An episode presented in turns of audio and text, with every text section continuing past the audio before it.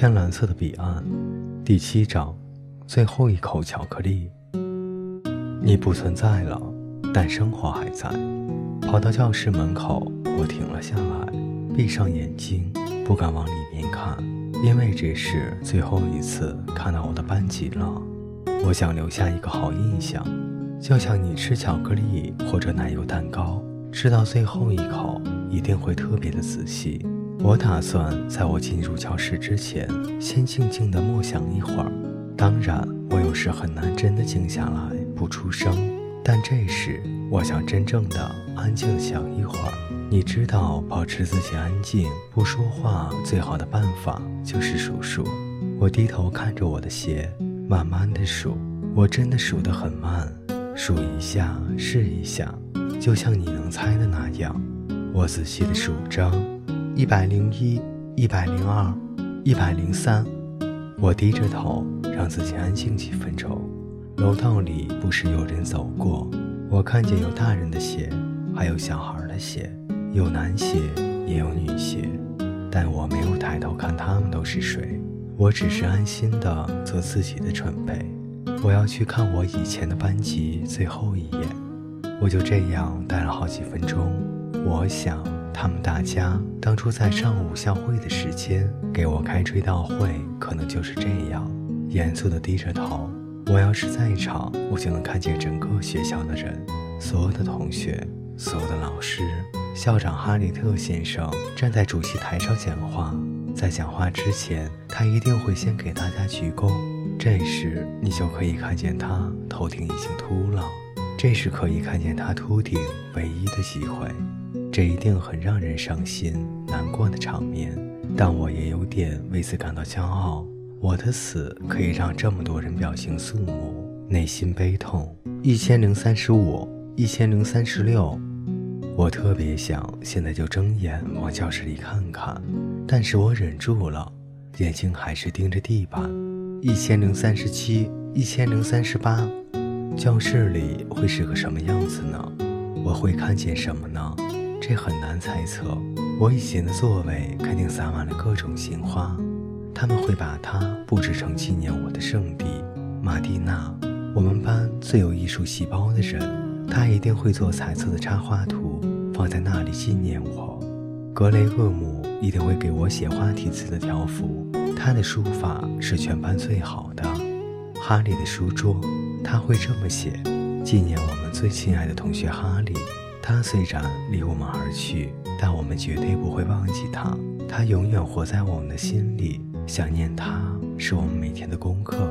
哈利的离去是我们足球队永远无法弥补的损失。我真的为我们足球队感到难过。这个赛季他们肯定输得很惨，十比零、二十比零，甚至五十五比零。没有我这个得力的中锋，真不知道他们该怎么办。一千零五十五，一千零五十六。我突然想到了阿瑟，他现在还在学校门口等着我呢。他肯定还在等我，不过他也可能转到别的地方去了。我有点紧张，担心没有他领着，我自己怎么从这里回到另一个世界去？但是我想阿瑟不会丢下我不管的。一千零五十八，一千零五十九。我想，我要是睁开眼睛，看见教室里的场景，我一定会感动的哭起来。我猜我的书桌上会摆着一个漂亮的花瓶，里面插着一朵鲜花，但也可能是一枝红玫瑰。每天都有一枝红玫瑰，枯萎的会被拿走，每天清晨都会换上新的。没有人知道这是谁干的，但我知道，那一定是奥利维亚。奥利维亚一直很喜欢我。他还告诉他的女伴迪丽说他爱我，可是迪丽没有给他保密，把这件事情告诉了佩特，佩特又把这件事告诉了班上的每一个人，全班男生都知道这件事，可见他们就在奥利维亚面前起哄。奥利维亚爱上了哈利，奥利维亚爱上了哈利了。奥利维亚一般不会去理他们，这是对付起哄最好的办法。但有时不理他们也不行，班主任斯洛克老师只好叫他们老实点，别再胡闹了。但那往往也不是真的管用。我在这件事情上表现得特别酷，就像根本没有把这事儿当一回事儿似的。当彼得跑过来告诉我，奥利维亚说他爱上你哈利，我表现得若无其事，好像这件事对我来说很平常，无论是谁都很容易爱上我。但实际不是这样的，压根儿不是。以前从来没有人爱上我，我也从来没有跟奥利维亚说过什么。我尽量躲着他。实际上，我们根本没有单独在一起待过，因为你知道，要是我们那样做了，肯定会有许多的谣言，说我也爱上他了。要是有人到处说奥利维亚爱上了哈利，奥利维亚爱上了哈利，对我来说还不算是件坏事。要是有人到处说哈利爱上奥利维亚了，那可就不妙了。说老实话。有时在课堂上，趁人不注意，我会偷偷的看他一眼。她总是那么的漂亮，真的很好看。我其实真的完全不在乎她是不是爱我，不过倒真有点喜欢她爱我，因为这会让你有一种特别的感觉，就像身体里有好多小虫子在乱爬。你知道吗？这是一件很有意思的事。我也开始有点爱他了，就因为他爱我。这是不是有点奇怪？我以前倒真的没有认真想过这件事，但是现在我发觉他其实是真的爱我的。我开始用一种不同的眼神看他，发现他人很好，有很多的优点。我花很多时间来想他。我还收到过一张情人卡，就在二月十四日情人节的那天。我不知道是不是他写的，因为底下没有落款，只是写来自你的一个爱慕者。我猜可能是他写的，也有可能是别人开的玩笑，好让我误以为是他写的。我听说他在情人节那天也收到了一张情人卡，同样没有落款，也只是写着一个来自你的爱慕者。他把他带到了班里，给他的好朋友看。一些人说像我的字，我不明白他们为什么那样说，因为我猜那张卡一定是一个人用左手写的。而那人还不是左撇子，当然那张卡也可能是个左撇子写的，那他一定是用右手写的。总之，我就是不明白他们为什么觉得那张卡是我写的。一千零六十，我静默的时间该结束了，到了我睁眼向教室里看的时间了，到了我进教室的时间了，到了我看我书桌的时间了。在进入教室的那一刻，我应该看见我的书桌，也就是纪念我的圣地，还有上面点燃的蜡烛，一朵深色的红玫瑰，插它的瓶子里还盛有清水，就像人孤单的眼泪。那人就是奥利维亚。我从教室的大门口直接穿过去，班主任斯罗克老师正在上数学课。如果我们用一百去除以一个数，小数点应该怎样移动？我的手立刻就举了起来。老师，老师，老师，我知道，老师。斯罗克老师的眼睛正看着我。好，你来回答。你。但他没有说哈利，而是叫奥利维亚。斯罗克老师的眼光穿透了我。太傻了，刚才我还以为自己还活着在上课呢。我把目光转向了奥利维亚，想看看他现在是不是因为我的死难过成了什么样子。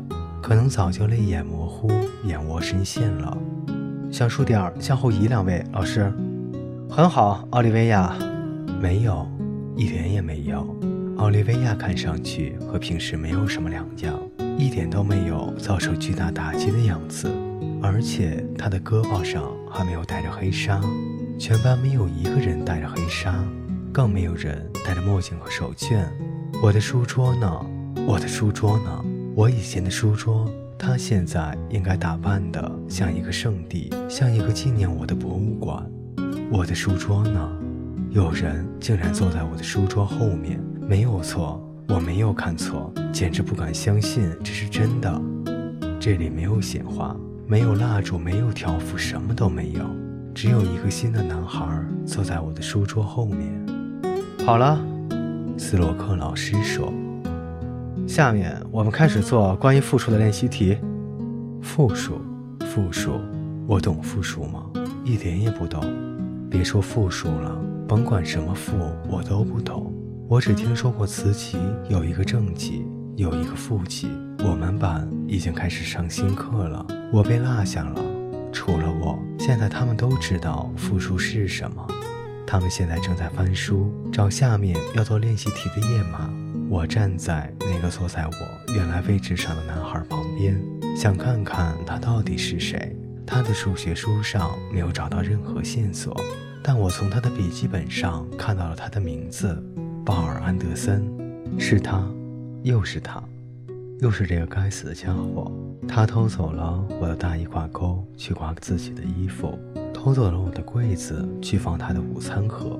我现在躺在墓地里，他却坐在这里，坐在我的书桌后面。他把所有属于我的东西都抢走了。好像我离开全都是为他腾地方似的。好个你！不知道怎么的，我特别想好好揍这小子一顿。先是我的大衣挂钩，然后是我放午饭盒的柜子，现在是我的书桌。下面还有什么？我还有什么东西要被他拿了？说不定他还用了我原来在球队里的号码。这时，我看见奥利维亚正在冲他笑。我想，他可能已经拿走了本属于我的情人卡。他拿走了我所有的东西：我的大衣挂钩，我放午餐盒的柜子，我的书桌，可能还有我在球队里踢球的位置，我的情人卡。这简直太不公平了！鲍尔·安德森，他没有我高，更没有在老师一提问的时候就立刻站立起来回答问题。这说明他还没有我聪明。他只不过是碰巧还活着，这太不公平了。一个长得没有你一半好看、本事没有你一半大、脑子没有你一半聪明的人，竟然拿走了你的大衣挂钩、你放午餐的柜子、你的书桌，还有你的异性爱慕者。为什么？就因为他还活着，我却死了。我简直恨死他了。我不知道他是从哪里冒出来的。竟然取代了我的位置。好的，斯洛克老师说：“现在我们做下一道题，两个复数相乘会得到什么结果？”彼得，一个正数。老师，很好。那三个复数相乘呢？他像是在问我，但问我等于白问。我一点也不懂。我落下了所有的课。三个复数相乘会得到什么？这个问题问我也没有用。因为我已经死了，我站在教室里，谁也看不见我。我看着周围我所有的同学，我还看着坐在我位置上的鲍尔·安德森。我回头看班主任斯洛克老师，听他的声音，他的声音里有悲痛吗？有为失去哈利他最优秀的学生而感到无比的悲痛吗？一点也听不出来，一点也没有。生活还在继续。就像人们常说的，离你地球还不转了，你不存在了，但生活还在。我看见鲍尔·安德森在摇铅笔头，看样子他一点也没有听懂老师在讲什么。既然两个复数相乘得一个正数，那么这个正数再乘以一个负数，最后还是得到一个负数。斯罗克老师自己回答了他刚才提出的问题。听这话就像听天书。看样子，复数对鲍尔·安德森和我来说，就像象形文字一样难懂。这可不像象形文字对中国人那样简单。我有点同情鲍尔·安德森了，突然不那么恨他了。毕竟他坐在这里还不是他的错。他的父母可能刚搬家到我们的社区，他也就跟着转学到了这里。他挺无辜的，可能他压根儿不知道那是我的大衣挂钩。看他空着，就把衣服挂在了上面，但其他人不可能不知道啊！他们真该骂，都赖他们没有告诉鲍尔·安德森，也没有阻止他，否则他是不会坐在我的位置上的。他们怎么都能这样呢？他们都是我的好朋友啊！他们怎么能就这样快就把我忘了呢？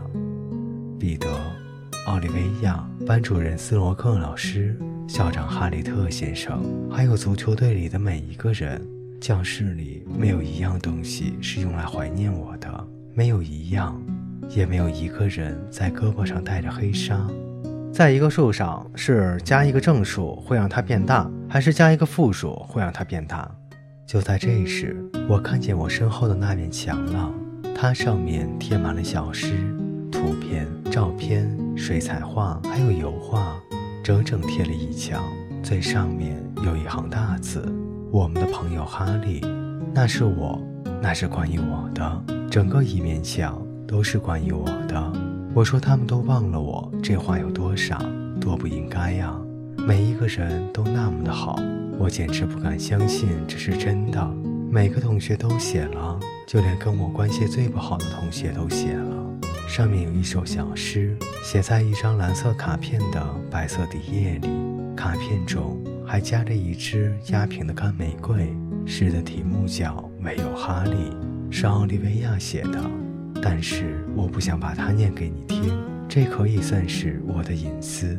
虽然它贴在墙上，全班人都能看到，不过我还可以老实告诉你，我读完这首小诗，心里有点酸酸的，就像你快要哭时候的感觉。但我没有哭，我这个人很少哭，就像别人告诉你的，人就应该成天开开心心的。这里还有一篇作文，叫《我的好伙伴哈利》。是彼得写的，但他一点也不悲伤。彼得写的很有趣，他写了我们在一起所有的事，就连我们遇到最糟糕的事，他都写了。但他写的让你一点也不感到那是一件让人犯难的事情，读起来就像是笑话，比我记忆中的有意思的多。他写的太好了，我读了好几遍，好让我把他写的所有的事情都回忆起来。他提到我们有次去比赛，我把放在长凳上的球衣给丢了，结果我只能穿着我的红色衬衫上场。自从那以后，人家都管我叫红色魔鬼。其实事情一点也没有写的那么好吧？当时我都快要急死了。不过经彼得这么一写，我觉得原来我过得还是很精彩的。也许，也许我有一个精彩的生活。彼得作文给我的感觉就是这样。在彼得作文的最后，班主任斯罗克老师还有一段评语：谢谢彼得如此精彩地描绘了哈利，描绘了哈利的生活。虽然我们对哈利的思念是无法用语言来表达的，但是彼得还是如此传神的向我们讲述了哈利独一无二的精彩人生。哈利是那么的机灵，那么有趣，任何人都无法取代哈利在我们心中的位置。如果哈利知道我们是那么的爱他，他一定会很高兴的。但是我不高兴，一点也不高兴。我又想哭了，因为我有那么多的好朋友，但我却要离开他们，渐渐的被他们忘记。当然，他们是不会真的忘记我的。我为自己说这话感到有点难为情。如果从负四中减去负六，那么结果会是。斯罗克老师的声音对我来说就像是背景音乐一样。我读着墙上所有关于我的东西，看着所有的图画和照片，感受每一个人对我思念。在所有的作品中，我特别留意找其中一件，我很想看到它。我马上就会告诉你我在找谁的作品。我终于在墙角的右下角看到了它，它被人特意用一张彩色放大照片遮住了。那照片是我们全班的合影，八个月前照的。它不是很厚，只有三页纸，是用又大又潦草的字写成的。哈利，这就是它的题目，只有两个字，不像想念哈利，最亲爱的哈利。题目哈利，作者杰唐金斯，杰代表杰里，也就是杰菲，杰里是他的大名，就是我老跟你提起的坏小子杰菲唐金斯。我找的就是他的作品，他能说什么呢？我根本想不出他能说什么好话。题目《哈利》，作者杰唐金斯。他或许已经感觉到他应该写我点好处，因为我已经死了。但是我不愿意人人都可怜我，就因为我已经死了。朋友就是朋友，对头就是对头，不能因为一个人死了就非要说他的好话。哪怕什么都不说，也比说违心话强。他就在这里，坐在他书桌的后面，拼命地想关于复数的问题。那题也真的很难。如果他知道我在这里，他会说什么呢？他会怎么写呢？我做了一下深呼吸，至少我觉得我们自己是做了一下深呼吸。尽管我知道自己已经死了，我开始读了。各位听众朋友，今天的故事就为您播讲到这里，我们下期再见。